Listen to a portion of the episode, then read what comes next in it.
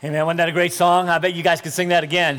Huh? That was excellent. I sang it in first service and I get to sing it again in third service. So it's fantastic. Now, listen, after first service, I had a lineup of people waiting to talk to me. Okay? And I want you to know that I wrote it in my calendar, I wrote it in my iPhone, I wrote it in my notes, and I wrote it in my Bible. So I got it. You don't have to come talk to me. Never, ever, ever let Pat and Michael on the stage at the same time again. Okay? So we got that. Anybody ever wander through a cemetery? You do realize that's where you're headed. As you wander through a cemetery gazing at tombstones, I suppose the first thing that you notice is the name. Perhaps second are the dates, date of birth, date of death, and if you are quick with math, uh, you can figure out how long that particular person lived. But really, really, longevity isn't the important thing. Rather, it is the life lived, represented by that little hyphen that separates those two dates. So, on some tombstones, there is what is called an epitaph. Webster defines an epitaph as an inscription on a tomb or a gravestone in memory of the person buried there. The, the idea is to write a tribute to the person, summarizing his or her life in a succinct uh, piece of prose or, or, or poetry. Here are a few, uh, just three or four for you to consider. Merv Griffin, most of you don't remember Merv Griffin. He was a famous talk show personality, had inscribed on his tombstone, I will not be right back after this message. Jack Lemmon was a famous movie star who appeared in some 67 films, not including TV, whose name often appeared in whatever his latest movie was. Jack Lemmon in 20, uh, or 12 Angry Men, Jack Lemmon in Grumpy uh, Old Men. His, his tombstone simply reads Jack Lemmon in. You'll get it.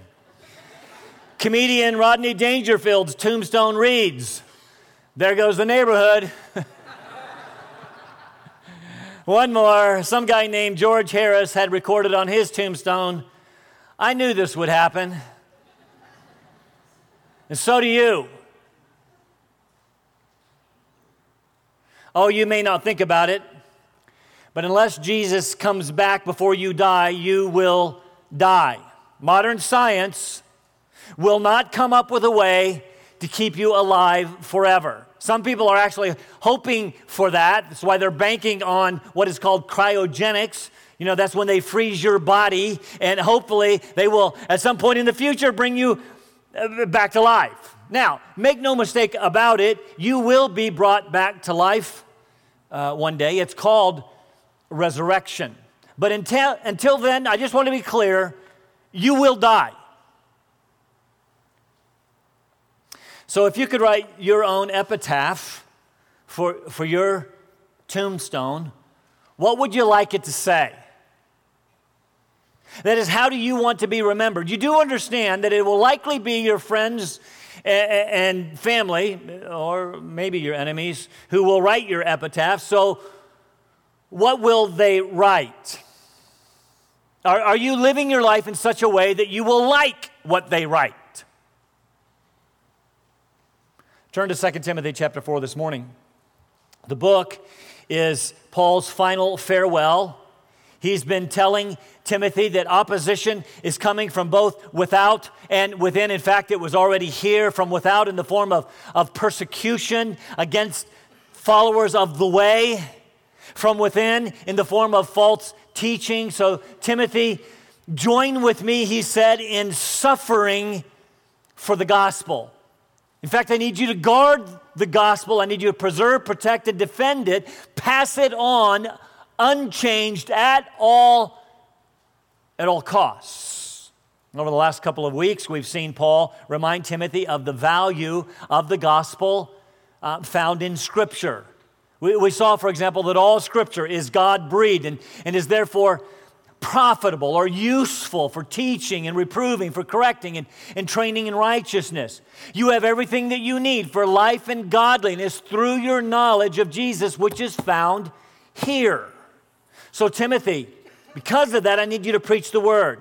Preach it when it's convenient, preach it when it's not. Preach it when they want to hear, preach it when they don't. Use it to reprove, rebuke, exhort, and instruct with great patience, for the time is coming, uh, and now is when people will gather false teachers around themselves. They'll do that because they'll have, they want to have their ears tickled, to encourage them, you see, in their own sinful fleshly desires. And so, you want to get rich? You can even make that spiritual today and go to a church that'll tell you God, that's what God wants for you. He wants prosperity. Fleshly desire. They will turn from the truth, you see, and they will turn aside to myths, fables, falsehoods, heresies. And, and not only that, that's, that's one reason, but there's another reason that you must guard the gospel. There's another reason that you must preach the word. Not only do you need to preserve and preach the Bible because of false teachers, but also, secondly, because I'm done. I have passed the baton on to you. Now I need you, Timothy, to pass it on to others. And Paul then records his own, well, his own epitaph. Let's start reading. It's, uh, let's go ahead and go uh, to uh, 2 Timothy chapter 4. Let's start reading in verse 1 to pick up that all important context, and we'll read through verse 8. I solemnly charge you in the presence of God and of Christ Jesus, who is to judge the living and the dead, and by his appearing and his kingdom. Stop right there.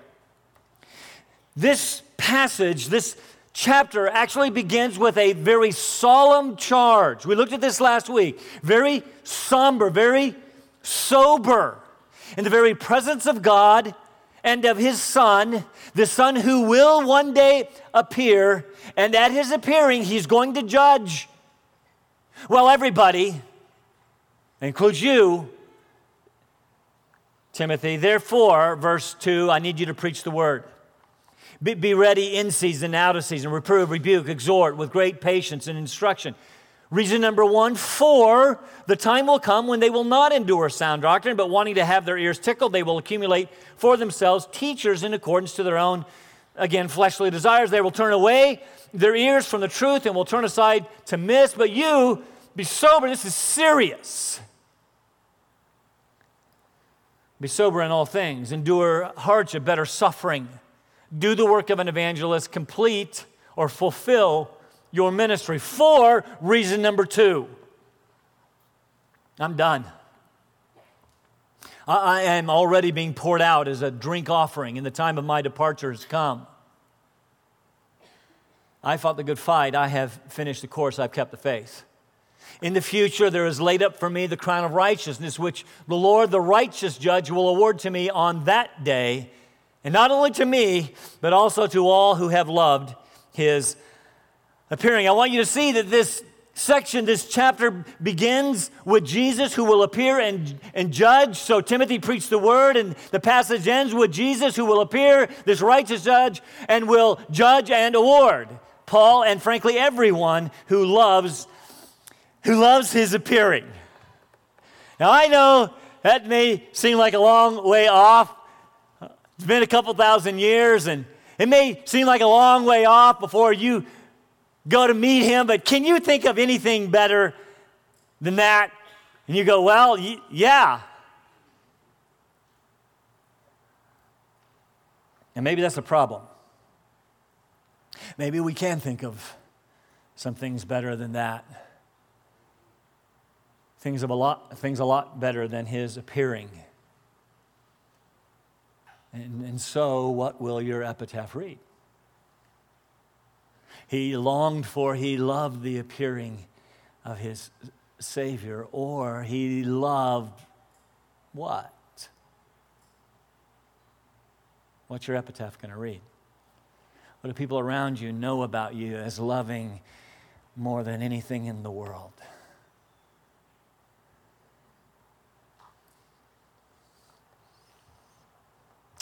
Put yourself for a moment in Timothy's sandals. We've, we've known from the beginning of our study that Paul uh, was about to die as he wrote this letter. He, he knows he's about to die. I've been telling you that since we began this book back in May. This is Paul's swan song, his final letter, and now he records his epitaph. He, he's about to be executed. We've known this. Timothy doesn't. well, till now. Uh, There's were in, intimations that something serious was about to happen, but until we get to this part of the letter, of the letter, Timothy did not he did not know. Paul had been in prison before, and he, he'd gotten out several times. And it all now begins to fall into place.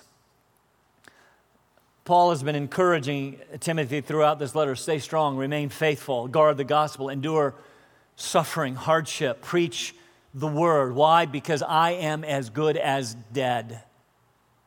My work is done, Timothy, and it's time to pass on the baton. Can you imagine just for a moment the emotion with which Timothy read these words? I can see him sinking to his knees, all strength draining from his body as he reads that his spiritual father is about to die, but then these words of encouragement resound in his heart. And Timothy is strengthened to a height perhaps never um, seen before, and these words are meant to encourage as part of Scripture, are meant to encourage and, frankly, challenge us. Let me give you the outline as we consider Paul's, again, as epitaph. He's, we're going to look at Paul's present expectation. It's an, a really encouraging one. And then his past faithfulness he, as he reviews his past life, and then his future hope. Very simple past, present, past, and future. First thing we see is his present expectation in verse 6. Here it is. He says he's about to be sacrificed. That's what this uh, being poured out as a drink offering means. The word drink offering uh, refers to the technical term as a libation. It's the act of pouring out wine um, on the ground as a sacrifice to a god. We actually see this practice in, in Exodus 29 and Leviticus 23, Numbers 15, Numbers 28, all kinds of instruction given about this drink offering when the Israelites were given instructions about it, pouring out wine or strong drink before the altar to the Lord. It was often to accompany other sacrifices. But here, Paul is referring to the sacrifice, the pouring out of his own blood. He was a Roman citizen. He knew that he would not be crucified. That was against the law. He knew the way that he would likely die was by beheading, like some of our brothers and sisters around the world have been recently. He knew they would soon come to get him. Tradition tells us they took him to the Ostian Way. He knew that his head was to be severed from his body, his blood would spill to the ground as a sacrifice to God. How'd you feel if you knew that? He was ready. You see, he had been serving Christ for 30 years now, and he was ready to go see him.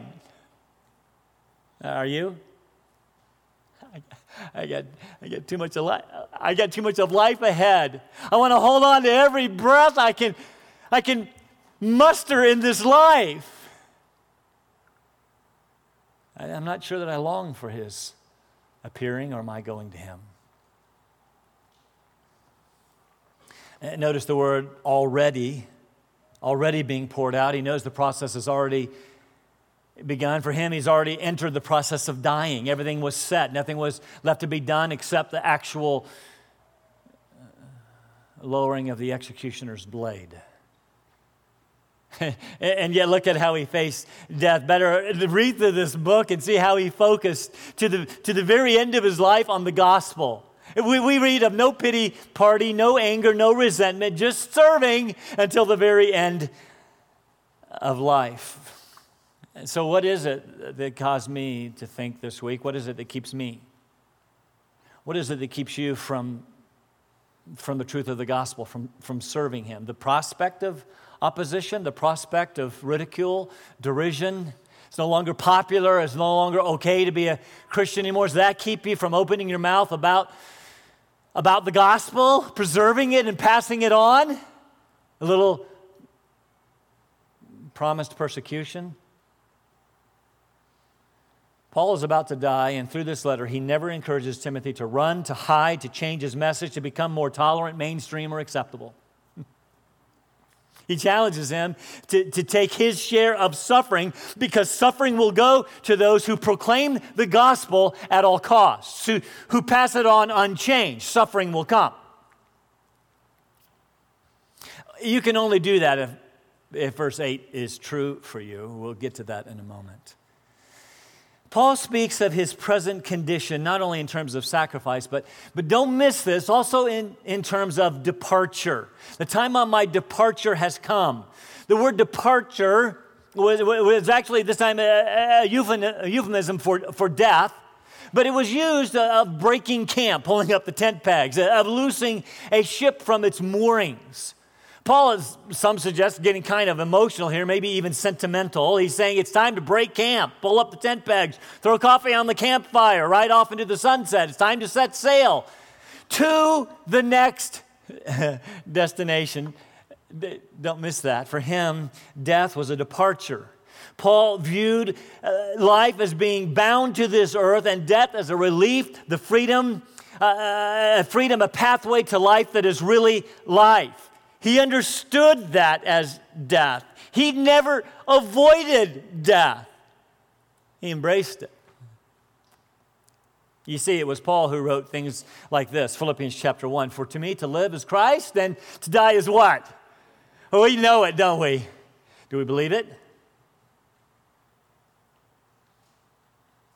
Couple verses later, Philippians 1.23, I, I see, I, I'm torn between the two. I have this desire to depart and be with Christ, for that is very much better. Do you believe that? I don't really think about it.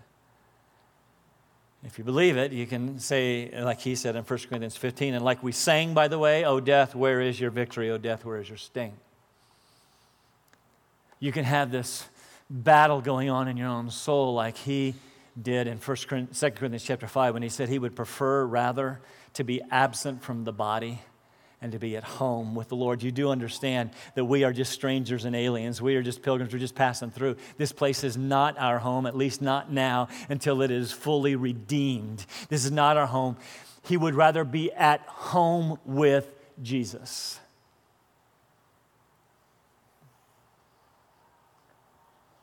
And now he writes of death as being set free from a harbor to be able, if you will, to spread his sails on the ocean of eternity. With such a view of death, why should Christians f- fear death? Two, two greatest fears people have. Ready? Two greatest fears death and public speaking. Death. Why do we fear it? Why do we try to at every turn eke out as much of this life as we possibly can as if this is all there is. We avoid it. We don't talk about death. It's like politics and religion, it's a ta- taboo topic. Only talk about when you have to, like at a funeral. But we're all going there. To quote again, because he's one of my favorite the great awakening leader Jonathan Edwards, one of those 70 resolutions that he recorded before his 20th birthday. And I want you to get that before his 20th birthday, which meant college students, he's your age.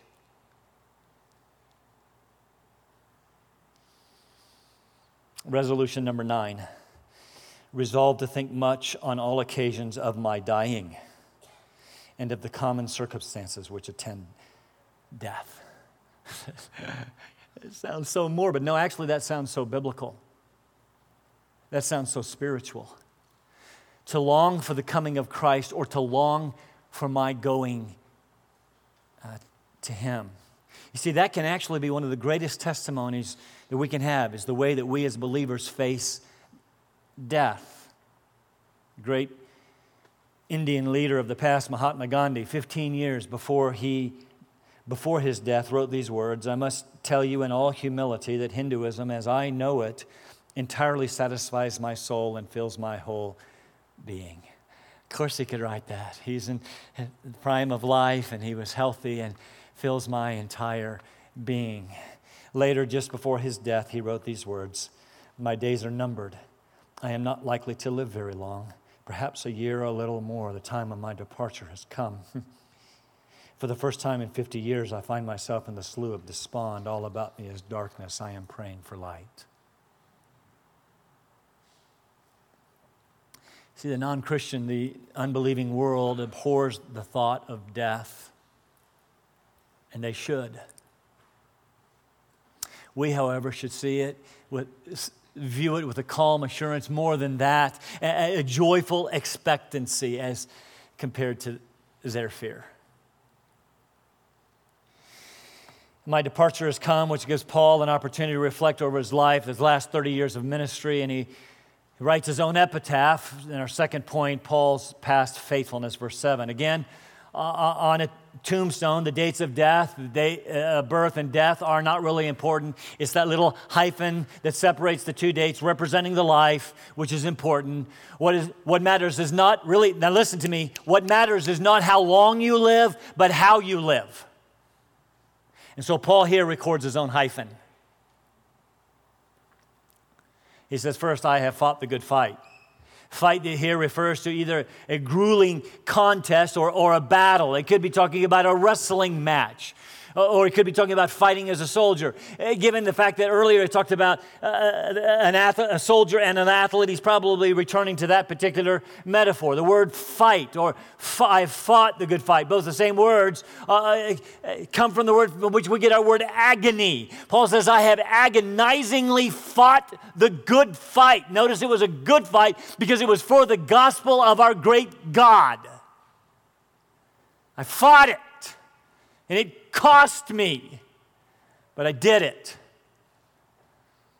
He often likened the Christian life to a contest. He had the same thing in mind in 1 Corinthians 9, where he said, Everyone who competes, and this is this idea of, uh, of competing in, in games, but it's the same word. Anyone who agonizingly competes in the games exercises self control in all things. They do it, you see. The athletes do it to receive a perishable wreath, but we, imperishable. They agonize in both training and contest to receive a, a crown that will fade and rot. We, however, a crown that never perishes. We'll talk about that in a second. He had told Timothy twice in his first letter to him, both in chapter 1 and chapter 6 of 1 Timothy, fight the good fight. Chapter 6, fight the good fight of faith. Here, years later, he was able to say, I did. I did what I commanded, I practiced what I preached. He was saying, I have lived. We can actually say this I have lived a victorious Christian life. I did it. Can you? I understand by God's enabling grace. Can you say that?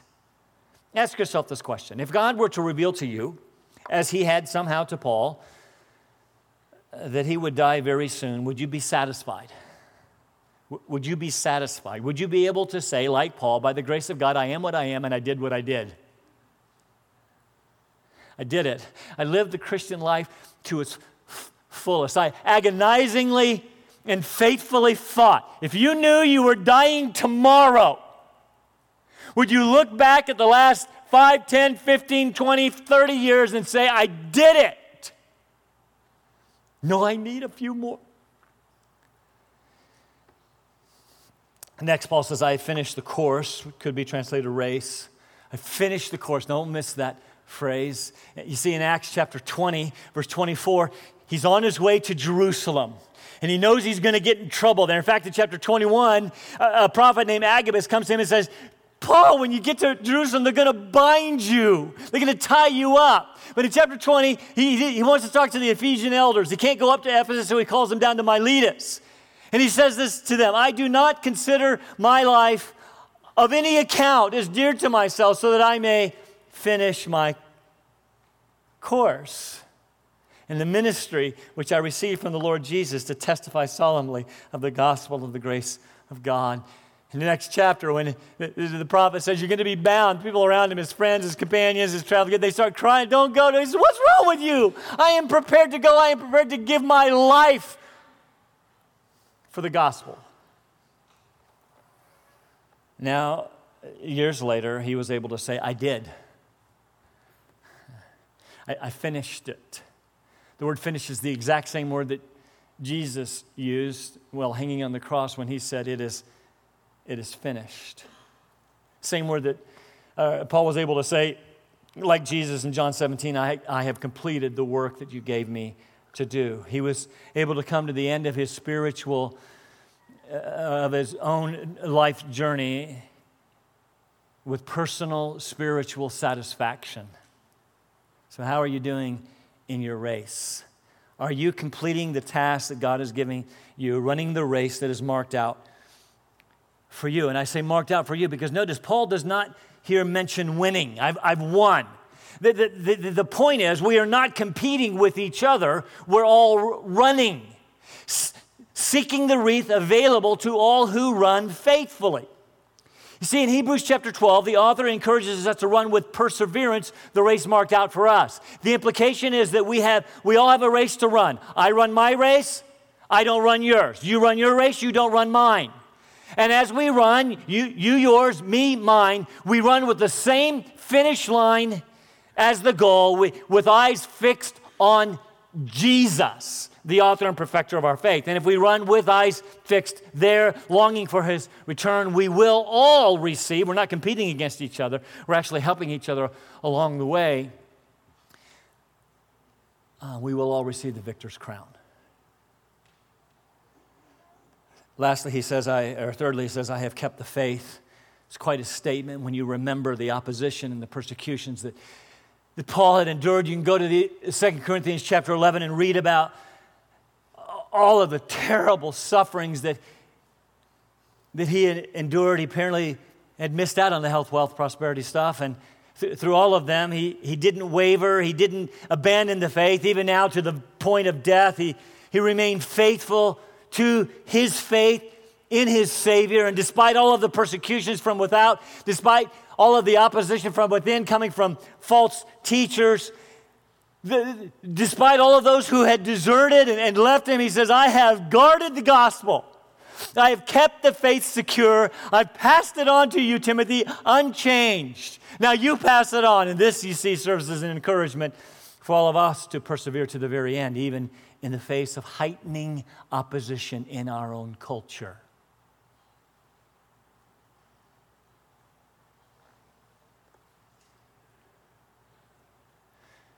Keep the faith. Don't let anybody change it. What will the result of that perseverance be? Our third point in conclusion Paul's future hope in verse 8. In the future, there is laid up for me the crown of righteousness. The crown is the word that speaks of that laurel wreath given to the winner of a race. We know Again, the runner competed for a wreath which perishes. We, however, an imperishable one, every faithful runner. And here Paul calls it a crown of righteousness. This is called a crown of glory, crown of life, uh, in other places, for example. Lots of discussion as to what that crown is. The truth is, I want you to follow this, this is critically important. He receives the crown of righteousness because of Christ and who he is and what he has done. We understand that we all received the righteousness of Christ when we were saved. Think about that. He got our sin, we got his righteousness. That's a pretty good trade. In fact, it's what Martin Luther called the great exchange sin, righteousness. Good deal. So, right now, having received the righteousness of Christ, we are positionally righteous positionally, but we grow in our sanctification throughout our lives, in our lifestyle, such that so that our practice matches our position. And the, and the truth is, none of us will reach sinless perfection in this life. But when we go to be with Him, or he comes back to get us, we will receive the crown of righteousness, a symbol of the righteousness of Christ that we received when we were born again, and the reality of that practical righteousness now meeting our position, all because of the work of Christ in our lives. It is a glorious, Christ exalting crown. And I want you to notice it is the Lord, the righteous judge, who awards the crown on that day.